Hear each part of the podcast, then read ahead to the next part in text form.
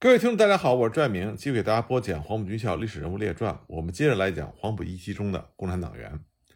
上次我们说到，湖南著名的保守文人叶德辉，一次攻击康有为、梁启超，一次攻击黄兴，都躲过了大劫。后来呢，湖南都督汤湘明上任，他是继任前届的湖南都督谭延闿。汤湘明上任之后，就大肆的诛杀国民党员。前任财政司长、警察局长、会计检察院长等人，只因为挂了国民党的党籍，都被汤祥明一律枪决。另外呢，汤祥明紊乱湖南的财政，随意变更币制，导致湖南的商家纷纷倒闭。叶德辉看不下去了，他见义勇为，为民伸冤，写信给杨度，托杨度将汤祥明的劣迹转告给总统袁世凯。这本来是一封密信。结果不巧的是，《亚细亚报》的主编正好看到了这封信，他欣赏叶德辉的文笔，所以自作主张将他登报发布。汤湘明看了之后勃然大怒，于是就抓捕了叶德辉，想把叶德辉杀了。叶德辉的朋友听到消息之后，立刻告知了黎元洪，请黎元洪出面营救。随后呢，徐世昌、徐树铮等达官名流纷纷的致电湖南。严厉警告汤祥明，让他不要轻举妄动。而之前和叶德辉有矛盾的熊希龄、梁启超也来声援叶德辉。在这种情况下，汤祥明不敢动手，叶德辉再逃一劫。一九二七年，北伐军攻占湖南，湖南的农民运动乘势而起，农协权倾一时，甚至喊出了口号：“一切权力归农会。”那个时候，农民背着枪。到豪绅地主家要捐款，要多少就得交多少。但凡反抗逃跑的人，或者被逮捕，或者被追捕归案，交给农协严办。要么呢就是戴高帽游街，要么呢就是枪毙。豪绅地主无不是威风扫地。叶德辉这个时候在长沙兼任长沙总商会的会长，他的性格让他根本就不可能向农民低下他那高昂的头。有一次，一个挑粪工来叶德辉的府上出粪，不按过去的规矩从后门进出，而是公然的从正门单粪而出。叶德辉大怒，抓住这个挑粪工一顿的痛打。挑粪工就投诉于农会，农会判决叶德辉赔偿一笔疗伤费。叶德辉不仅拒不赔钱，还逞一时之快，利用农会找他写对联的机会，写了一副对联讥讽农会，并且流传甚广。上联是“农运鸿开，稻粮蔬，麦黍稷，尽皆杂种”，下联是“会场广阔，马牛羊，鸡犬豕都是畜生”。意思很清楚，农会都是杂种，都是畜生。横批呢是“宾坚卡魁”。为什么是这个四个字呢？“宾”左边一个文，右边一个武，意思农会是不文不武。坚就是尖锐那个尖，意思是。不大不小，卡就是卡车的卡，意思是不上不下；傀是傀儡的傀，意思是不人不鬼。这副对联显示出叶德辉极高的文字水平，但也充分反映了他不讨喜的性格。这副对联太刻薄了，任何被这副对联针对的人都会火冒三丈。那对于当时在湖南如火如荼的农民运动，权力不受限制的农民领袖们来说，如此口出狂言的顽固文人叶德辉，他的下场自然会极惨。中国共产党湖南省委为了打击反革命分子破坏大革命的活动，就决定对叶德辉这样的典型人物采取措施，就密令湖南省农协将其拘捕，交省特别法庭公审正法。刘知询为此就做出了周密的布置。这时候，叶德辉也早有防备，他归屋定期，居无定所，但是他的行踪逃不过已经被发动起来的广大民众的眼睛。省农协的会员侦查得知，叶德辉会住宿于坡子街他的一个姘头的家里，因此呢，农民自卫军训练班总队长武文生就率领了四十名精壮的自卫队员，潜伏在苏家巷、织机巷、李仁巷、坡子街一带。张网以待，武文生在得知了叶德辉的确切位置之后，他从后门悄悄潜入。当时叶德辉刚刚回来不久，正在卧室里洗脚，结果被武文生抓个正着。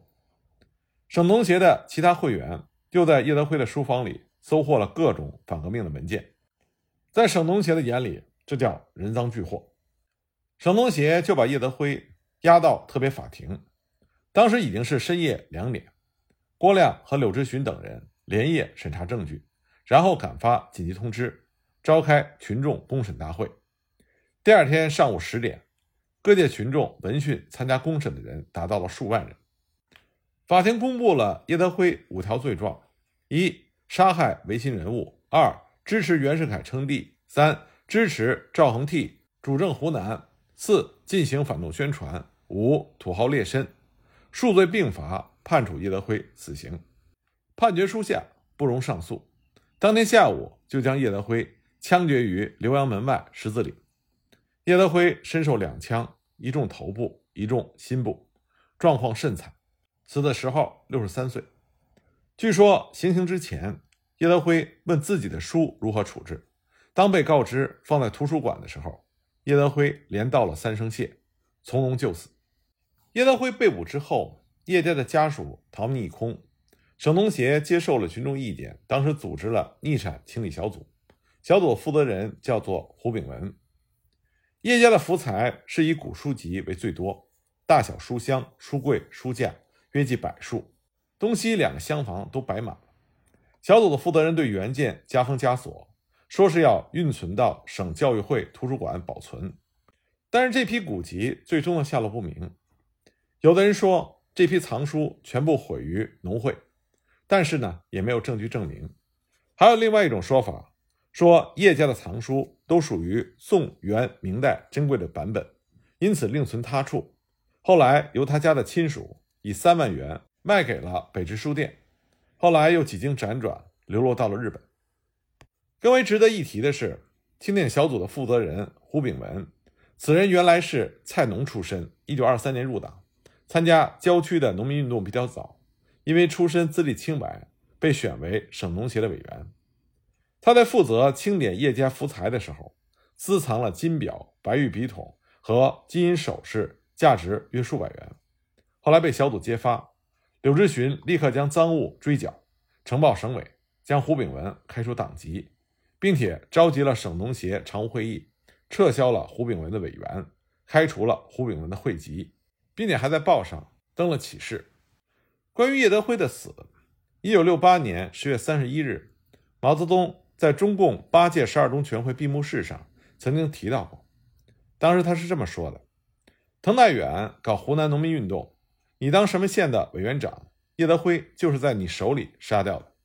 这个人是前清的翰林，对于这种大知识分子，我看杀掉不那么妥当。你们各省都有。”我总想找个机会给同志们讲讲，就这一次讲吧。这个保孔夫子反对康有为的，他叫叶德辉。后头顾梦渔曾经问过我，有这件事吗？我说有这件事情，但是情况我不大清楚，因为我不在湖南。对于这种大知识分子，不易于杀。那个时候把叶德辉杀掉，我看是不妥当的。诚然，叶德辉对于维新变法、辛亥革命，后来湖南的农民运动。都有偏激之论，他一味的反对革新，在个人性格上，叶德辉也有明显的短板，但是他罪不至死。协助柳直询抓捕叶德辉的武文生，后来呢，在马日事变爆发的时候，率领湖南农民自卫军进行抵抗，后来又突围到了湘潭。之后呢，武文生协助柳直询组织各路农军反攻长沙。不久，武文生赶赴武汉，被分配到了贺龙任军长的国民革命军第二十军一师一团任职。八月一日，他参加了南昌起义，之后随部队南下途中，在会昌与国军作战的时候壮烈牺牲。讲完武文生，下一位我们要讲的黄埔一期生名字叫做谭路明。谭路明一九零四年生人，他也是湖南耒阳人。自幼读私塾，后来进入耒阳第一商业小学读书。毕业之后，考入衡阳十二联合中学，中途辍学，在一家盐店帮工。后来听说孙中山在广东闹革命，所以呢就弃商赴广东投军。一年之后，他因病回家休养。一九二三年，谭路明经刘泰介绍加入了中国共产党。一九二四年，中共党组织派他和武文生、李汉藩同赴黄埔军校第一期学习。毕业之后，留校任教导团的排长，参加了解除广州商团武装、平定浏阳叛乱等战斗。一九二五年二月，广东革命政府组织黄埔军第一次东征，谭论明那个时候任连长。到了一九二五年九月，第二次东征的时候，谭路明已经担任副营长。一九二五年十月十三日，国民革命军猛攻惠州城。当时谭路明所在的黄埔军第二师四团是担任主攻，谭路明所在的营组成了敢死队，直扑惠州城墙。可是陈炯明的部队在惠州城上组织了密集的火力网，黄埔军一批批的倒在了陈炯明部队的枪口之下。仅仅十五分钟，敢死队的第一个冲击波就大部分牺牲，一线的军官几乎是伤亡殆尽。蒋介石不得不暂停进攻，改变战术。这个时候呢，威力强大的日本野炮也运到。下午一时，第二波攻击开始，先是用野炮对城头的。守军的机枪阵地展开猛轰，接着呢，各个高地上的轻重机枪掩护步兵冲锋。但是由于步炮没有能够协同，步兵距离城墙有三百多米远，中间还隔着泥沼和水田，地势又开阔。等到敢死队冲到城墙之下的时候，炮火早已经停止了，守军重新修复好了工事。这样攻城的敢死队就成为了活靶子。敢死队队长、营长蔡中务倒下了。谭路明就接替了指挥，他拔出手枪，大喝一声，亲自带队攻城。剩下的士兵们就跟着谭路明，拼死的向城墙扑去。谭路明当时打红了眼，他不顾一切的带着一个号兵，举着一面旗帜向前冲。不一会儿，号兵牺牲了，谭路明大吼着冲到了城墙的一个守军的火力死角之下。谭路明搭好云梯，手持红旗，身插驳壳枪，带着四个手榴弹。奋勇地往上攀登，快接近城头的时候，他甩手向城头扔去了一颗手榴弹，然后登上城头。当他把红旗插上城头之后，很不幸，一颗子弹击中了他唐路明，壮烈牺牲。在他的身后，蒋先云、陈赓，他的这两位同窗也先后冲上了城头。至此，西门被打开了，黄埔军潮水一般的涌进了惠州城。陈炯明的部队从东门逃遁，下午五点四十五分，惠州城全部被占领，而谭路明也把他年轻的生命奉献给了中国的革命事业。讲完谭路明，我们来讲讲黄埔一期第二队中的张继春。张继春，一九零四年湖南醴陵人。一九二三年，他在醴陵县立中学就读的时候，就和蔡申熙、左权、李龙光。等二十多名同学一起组织了进步学生团体社会问题研究社。中学毕业之后，他赶到广东，考入了国民党军政部教导团学兵连。一九二四年春，他转考入黄埔军校第一期。在校期间，张继春他加入了团组织，并且积极参加党团组织的活动。一九二四年十一月，他毕业分到了军校教导第一团见习。一九二五年初。他调任军校教导第一团任连党代表，并且转为中共党员，参与并且筹建了青军会。一九二五年第一次东征的时候，在淡水作战中，他担任敢死队分队长，之后又晋升为上尉连长、少校副营长、中校党代表。张继春在黄埔一期中升迁的是比较快的。第二次东征之后，他已经被任命为二十师五十九团三营的中校营长。不过，张继春他的共产党员身份是公开的，因此在中山舰事件之后，他就被免职。一九二六年九月下旬，他被中国共产党派到莫斯科的东方大学学习。一九二九年春，张继春回国，留在上海。当时他任中共中央政治局候补委员、中共中央军事部委员兼江苏省军委委员、上海总工会纠察队的副总指挥。由此可以看到，张继春。他是当时上海党中央重要的成员之一。一九二九年八月下旬，由于叛徒白鑫的出卖，张继春和彭湃、杨殷、严昌仪、邢世珍等五人同时被捕。但是在他们五人中，八月三十一日，彭湃、杨殷、严昌仪、邢世珍等四人被秘密处决，张继春成为了唯一的幸存者。根据曾经担任国民党中央组织部秘书的张继春的同学曾扩情回忆说，大约是在一九二九年八月的时候，上海警察局破获了中国共产党地下组织几处，逮捕了黄埔一期的同学张继春及其他共产党员彭湃等多人。蒋介石想借此瓦解加入中国共产党的黄埔同学，所以特别派曾扩情到了上海警察局，将张继春保释出来。而其余被抓捕的中共党员，像彭湃等多人，都被上海警备司令熊式辉枪决了。一九三二年初，张继春获释，被派往中央军校政训处任中校政治教官。从现在仅有的史料，我们可以看到，张继春在被捕之后。并没有背叛党组织，也没有出卖党组织的重要信息，但是蒋介石独独将他保释，并且将彭湃等与他一起被捕的中国共产党重要领导人全部杀害，这就难免让中国共产党对张继春产生了怀疑。我已经多次讲到了三十年代的上海，国共之间的争斗是你死我活的，所以党组织对于张继春的怀疑。自然是顺理成章，但这给张继春本人带来了极大的苦闷。因此呢，一年之后，也就是一九三三年四月，张继春在重庆郁郁而终。所以我总说，在大时代，一个人想掌握自己的命运是很难的。一个突发性的事件就有可能将你的人生方向彻底的转变。下面一位黄埔一期的中共党员，他的名字叫做赵子俊。他是少有的黄埔一期生中，在入学之前就有了丰富的工人运动经验。赵子俊，一八八九年出生于湖北武昌。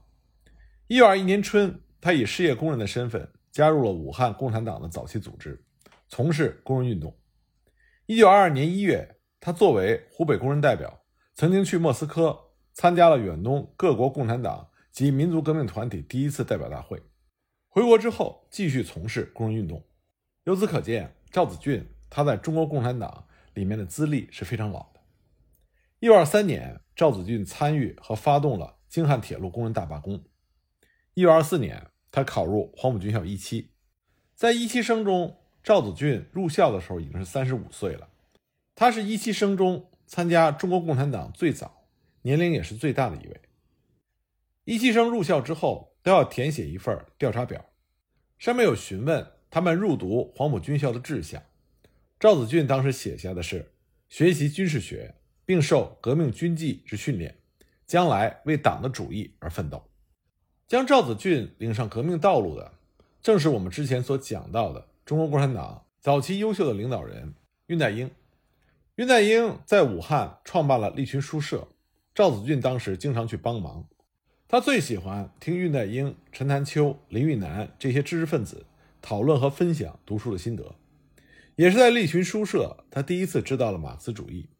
在武汉的共产党早期组织成立之后，十分重视工人运动，中心工作就是开展工人运动。因为赵子俊他在武昌出生长大，后来早早的就开始出来做工，他在武昌汉口的很多工厂都做过工，而且他对马克思主义。已经有了一定的了解，因此呢，一九二一年春，在郑凯清的介绍下，赵子俊加入了武汉共产党的早期组织。加入到党组织之后，赵子俊就积极的从事工人运动。那段时间，赵子俊和郑凯清，还有武昌模范大厂的工人向英，江岸机床车辆修理厂的工人林祥谦，他们都成为了工人运动的骨干。在他们的组织和领导下，汉口、武昌的大小工厂。罢工的浪潮一浪高过一浪，不过在二七大罢工爆发之后，二七惨案发生，林湘谦、施洋等人惨遭杀害，白色恐怖笼罩全城。为了躲避敌人的追捕，赵子俊这才在党组织的介绍之下去广州报考了黄埔军校。